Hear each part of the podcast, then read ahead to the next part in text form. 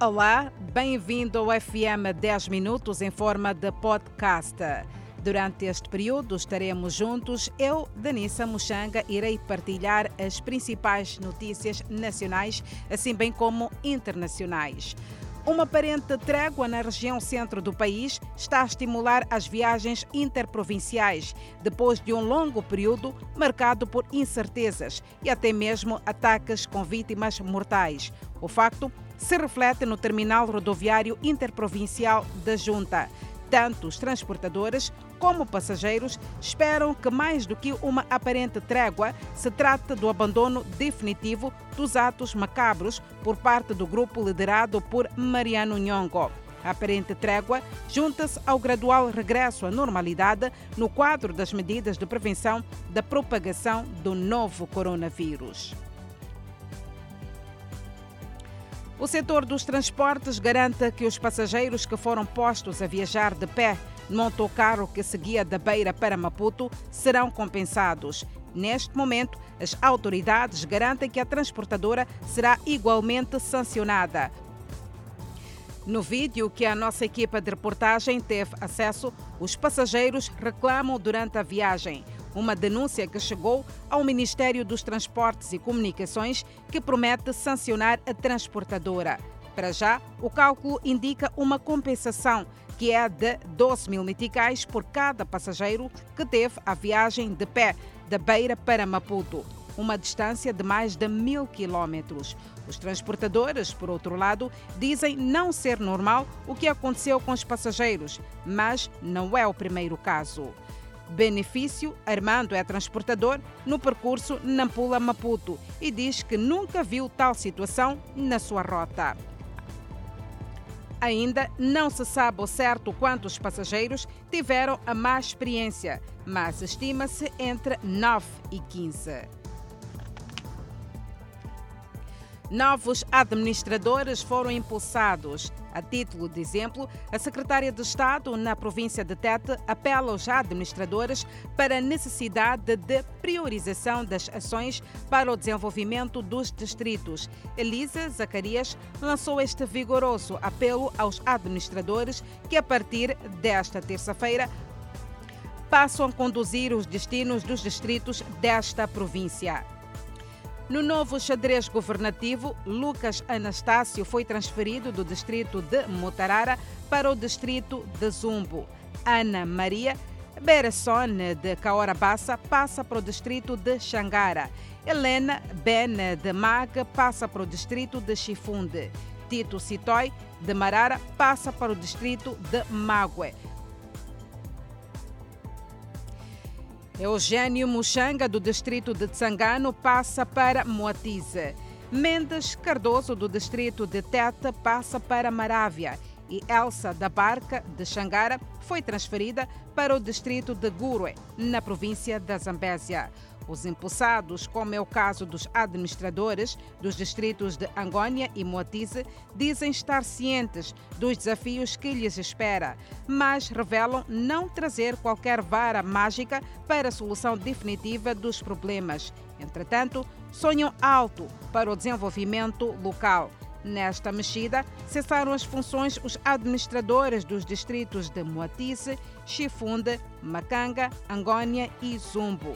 Dos novos impulsados constam Carlos Matimbe, de Caorabassa, Marcos Magagula, vai para Tsangano, Tiago Mandere vai para Tete, Domingos Macacho para Mutarara, Cláudio Oda vai para Marara. E Raimundo Bruno vai para o distrito de Angônia. O município de Maputo reabriu o Jardim Tunduro, um dos maiores e mais antigos espaços verdes do país, depois do encerramento devido à pandemia da Covid-19. Carlota Nhavotso, Cremildo, Matangane e Edmilson de Sérgio fazem parte dos estudantes e utentes que sempre dirigem-se ao Jardim Tunduro. Para além de lazer, usam espaço para pesquisa de vários trabalhos acadêmicos, uma vez que há internet e Wi-Fi grátis. E antes da reabertura do jardim, um sufoco segundo argumentam os nossos entrevistados. Crimildo Matangana conta que em tempos o jardim, inclusive, já andava sujo.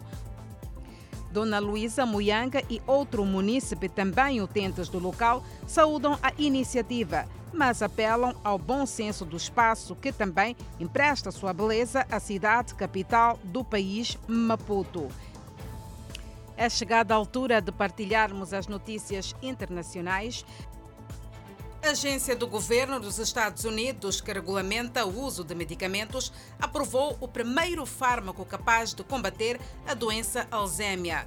O medicamento visa remover os depósitos pegajosos de uma proteína chamada beta-amiloide dos cérebros de pacientes nos estados iniciais do Alzheimer, a fim de evitar sua devastação, que inclui perda de memória e capacidade de cuidar de si mesmo. O medicamento da Biogen foi aclamado por defensores dos pacientes e alguns neurologistas ansiosos por ter uma opção eficaz para pacientes com a doença letal. Outros médicos disseram que os resultados dos testes clínicos são inconsistentes e que mais provas são necessárias. A agência do governo dos Estados Unidos, que regulamenta o uso de medicamentos, disse que a Biogen deve conduzir um ensaio clínico pós-aprovação para verificar o benefício clínico do medicamento.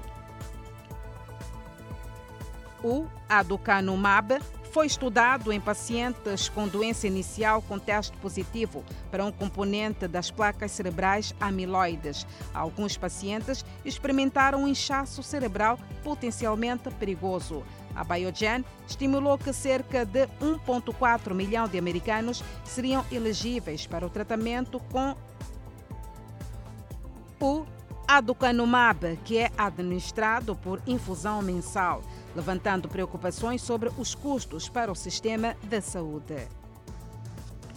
Segundo a Organização Mundial da Saúde, a gritante disparidade da vacina Covid-19 criou uma pandemia de duas vias, com os países ocidentais protegidos e as nações mais pobres ainda expostas.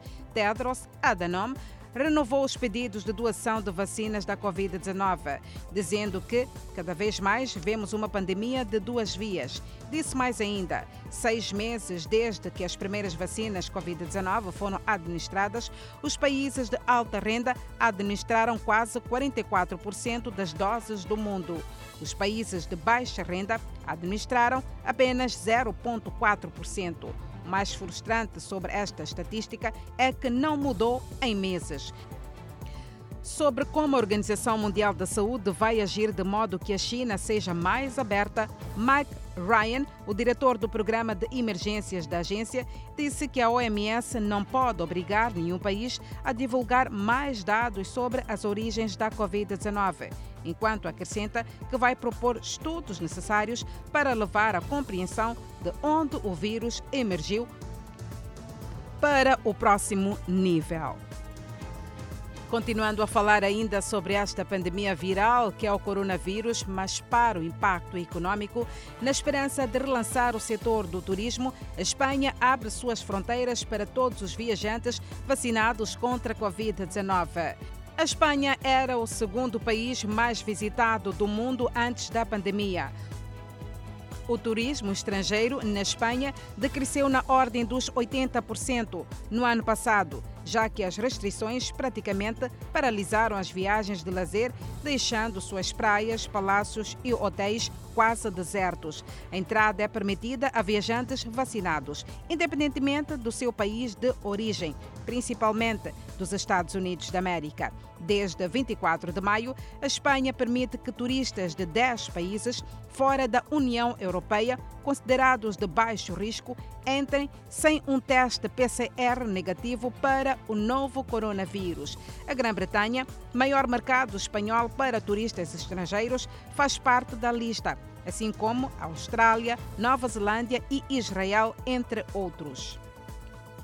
A Espanha foi uma das nações mais afetadas pela pandemia da Europa, registrando mais de 78 mil mortes por coronavírus e 3,6 milhões de casos.